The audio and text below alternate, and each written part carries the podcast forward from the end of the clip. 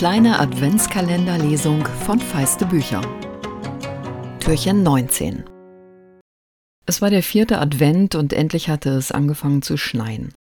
In der Nacht musste es begonnen haben, aber es hörte über Tag nicht auf und am späten Nachmittag hatte ich bereits das dritte Mal geschippt und gekehrt und die Welle am Straßenrand wuchsen.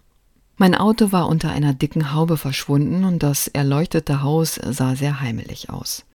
Der Hund war mit herausgekommen, tollte im Schnee und leckte immer wieder daran. Innen saß Otto am Feuer und schrieb seinen großen Geschwistern, die übermorgen nach Hause kommen würden.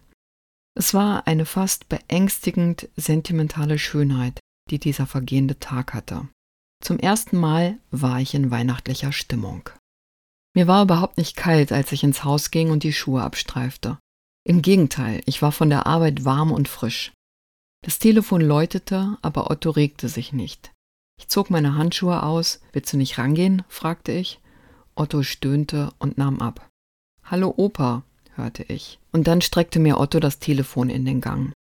Oma ist wieder weggelaufen. Der Opa sucht sie schon seit Mittag. Mit dieser Aufregung, die für die Familie nicht ganz neu ist, starten wir in die letzte Adventswoche. Und ich hoffe, ihr seid mit mir und Ewald Ahrens dabei. Und jetzt habe ich noch eine ganz andere Info. Die meisten von euch wissen ja, dass der Podcast mein Privatvergnügen ist, aber dass ich beruflich Journalistin bin und beim Magazin Emotion auch die Literaturseiten betreue.